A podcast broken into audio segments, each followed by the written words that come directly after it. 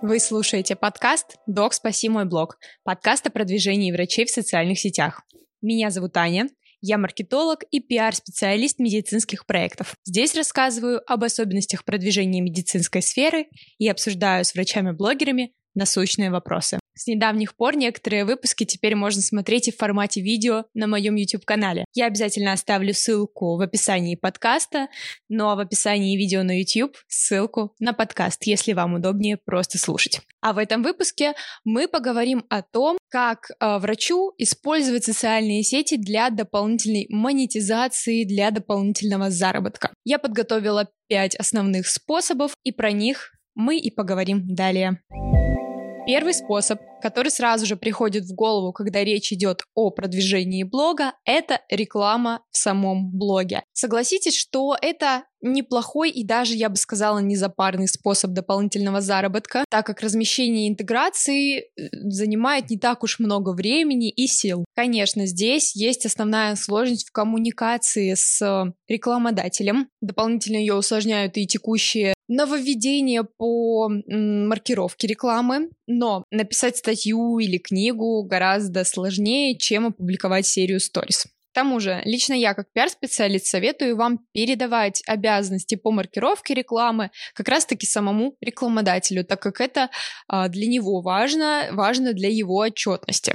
Реклама в блоге может быть разнообразной. Это могут быть как коллеги, смежные специалисты в формате коллаборации, так и платная реклама для каких-то экспертных блогов и тех же врачей-блогеров. Все зависит от того, какое у вас количество аудитории на данный момент. Например, для врача с аудиторией в 5000 человек будет немного странным продавать дорогую рекламу у себя в блоге.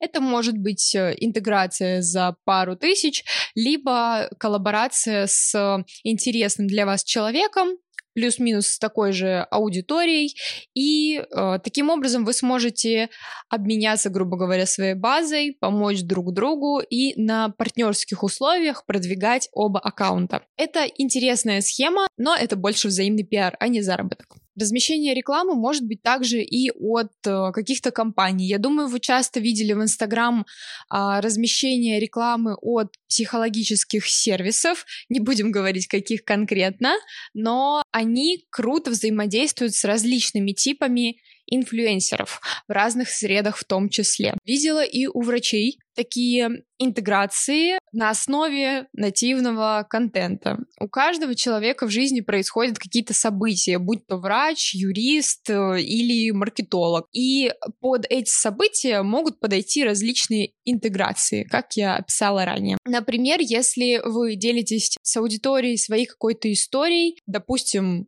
выгорания, то здесь реклама психологического сервиса будет как никогда актуальна и будет подходить в контекст вашей жизни. Здесь очень прошу вас обращать внимание на качество рекламодателей и то, что они предлагают публиковать. Если это сухой текст, который не подлежит редактированию с вашей стороны под ваш уникальный стиль, то лично я бы от таких объявлений и предложений отказалась, потому что они будут смотреться а, очень топорно и не нативно в конкретно вашем блоге. Но, конечно же, решение финальное в любом случае за вами. О том, как отбирать предложения на рекламу, я сделаю отдельный пост в своем телеграм-канале «Реанимация блога». Переходите по ссылке в описании и смотрите, читайте там полезные материалы.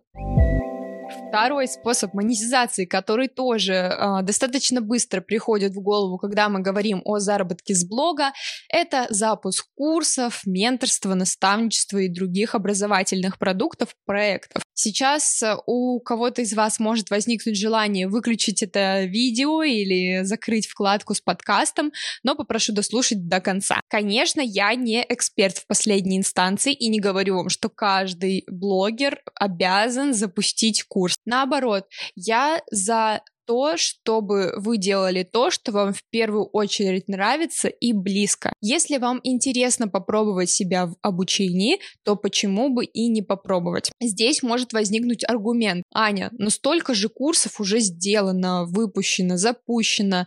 Люди считают эти продукты инфо-цыганскими и плохо покупают в онлайне. Но данные статистики говорят об обратном. Посмотрите, как э, менялась кривая спроса на онлайн-образование в течение там последних лет и убедитесь в этом сами. Здесь как раз-таки в видео на YouTube я наглядно это показываю, в подкасте, к сожалению, так не привести. Но если вам это будет интересно, то в Telegram я тоже могу делиться разной статистикой, исследованиями. У меня этого добра навалом. Только дайте знать, э, я обязательно включу это как отдельную рубрику в канале. Курсы могут быть абсолютно разными, направленными на таких же специалистов, как вы, направленные на молодых специалистов, либо на смежных врачей вашей специальности и на пациентов. Если мы делаем что-то для пациентов, то э, всегда держим в голове, что это должен быть максимально простой продукт без четких конкретных рекомендаций. В Инстаграм, других социальных сетях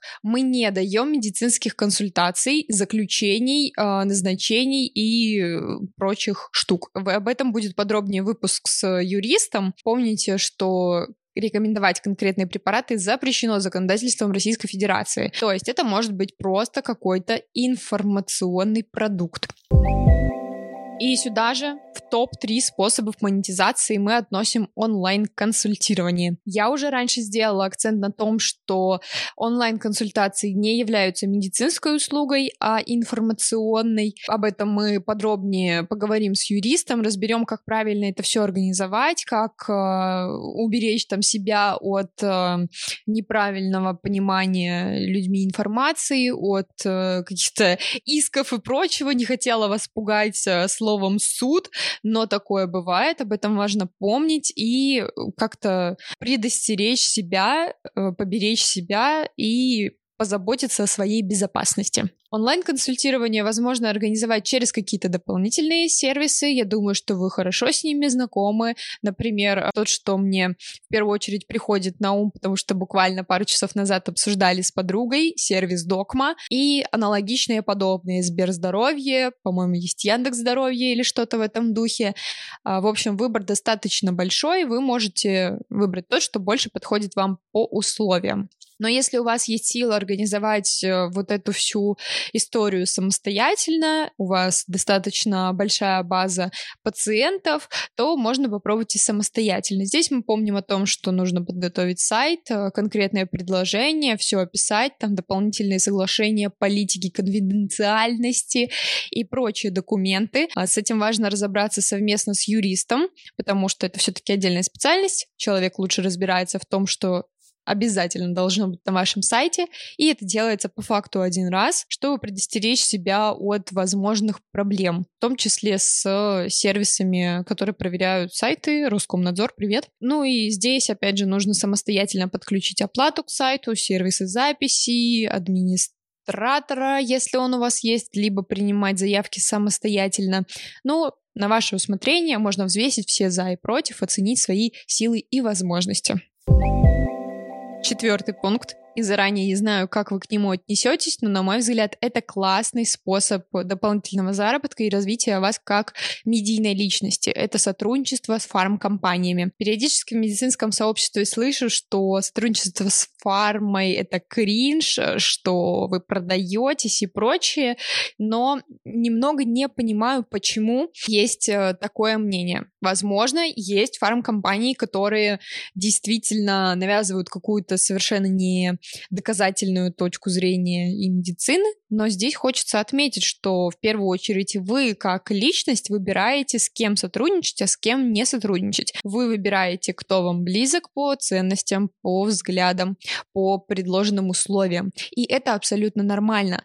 Мы не подходим каждому из э, людей, с которым общаемся, не подходим каждому из пациентов, банально из клиентов, как это бывает и у маркетологов в том числе, и выбирать, окей, с обеих сторон. Здесь ваш блог может помочь э, стать более весомым, скажем так, человеком, стать заметным для компаний, которые смогут приглашать вас э, для выступлений в качестве спикера, либо в своих каких-то образовательных проектах, либо на конференциях. И эта работа неплохо оплачивается. Поэтому, если вы найдете компанию или вдруг вам поступит предложение от какой-то компании, которая вам действительно близка по ценностям, вы придерживаетесь тех же принципов, что и они, то почему бы не рассмотреть такой вариант? Ну и пятый, заключительный пункт. Он, наверное, ближе к дополнительной работе, потому что сюда я вношу смежную деятельность в роли медицинского копирайтера, переводчика или даже журналиста, если у вас есть такой интерес. Почему это интересно для врача? Блог и написание текста в том числе — это постоянное развитие. Вы читаете какую-то дополнительную литературу, изучаете свежую информацию, обращаетесь к доказательным источникам и постоянно узнаете что-то новое. Дополнительно вам еще и денежку платят за то, что вы преобразуете это в классные тексты. Здесь важно отметить, что все-таки нужен первоначально базовый навык э, классного письма, написания классных текстов. Могу сделать отдельную подборку книг по тому, как э, научиться писать крутые тексты. Это будет полезно и для тех, кто просто ведет блог, и для тех, кто хочет попробовать себя в копирайтинге. Суть вот этой вот идеи состоит в том, что копирайтинг или журналистика могут стать полноценной вашей второй работой. Если у вас есть такое желание, либо для студентов это классный вариант подработки на первое время. Но если вам действительно интересно развиваться в журналистике, то есть множество медицинских изданий, которым, я уверена, будет э, интересен крутой э, специалист, который умеет находить качественную информацию, преобразовывать ее в понятные тексты для конечного потребителя, пациента, либо врача. Здесь зависит от аудитории СМИ, на которой они работают, соответственно. Поэтому, если вам это интересно, пробуйте, развивайтесь и блог вам в этом тоже поможет. Итак, Резюмируя весь этот выпуск, хочется отметить, что в каждом из пунктов, которые я выделила для дополнительной монетизации блога и дополнительного заработка врача, может помочь развитие личного бренда, преимущественно через социальные сети, через блог. Так как мы повышаем узнаваемость, больше людей знают о вас, вы становитесь более заметны в своей сфере, и вас пригласят э, на выступление, или вы сможете сами инициировать какие-то выступления. И когда человек, который увидит это предложение, посмотрит, что у вас действительно классная, качественная аудитория, вовлеченная вовлеченная, им будет интересно повзаимодействовать с ней через вас. Поэтому не стесняйтесь, заводите свои блоги, слушайте подкаст «Док, спаси мой блог», чтобы дополнительно мотивироваться, вдохновляться, искать какие-то новые идеи для себя, слушать истории моих гостей и достигать тех целей, которые для вас действительно важны. О том, как выбрать цель для своего блога я рассказывала в прошлом небольшом выпуске подкаста. Ну что, надеюсь, вам понравился этот выпуск и был полезен. Если у вас есть какие-то еще идеи по дополнительной монетизации блога, предлагайте их в комментариях к подкасту в YouTube или пишите мне в социальных сетях. Все ссылки я оставлю в описании. И надеюсь, в дальнейшем все больше выпусков будет появляться еще и в видеоформате. Ставьте лайки, звездочки в iTunes, пишите комментарии, как вам этот выпуск, ну а мы услышимся уже очень скоро, ровно через неделю, в следующем выпуске подкаста «Док, спаси мой блог». Пока-пока. Алло,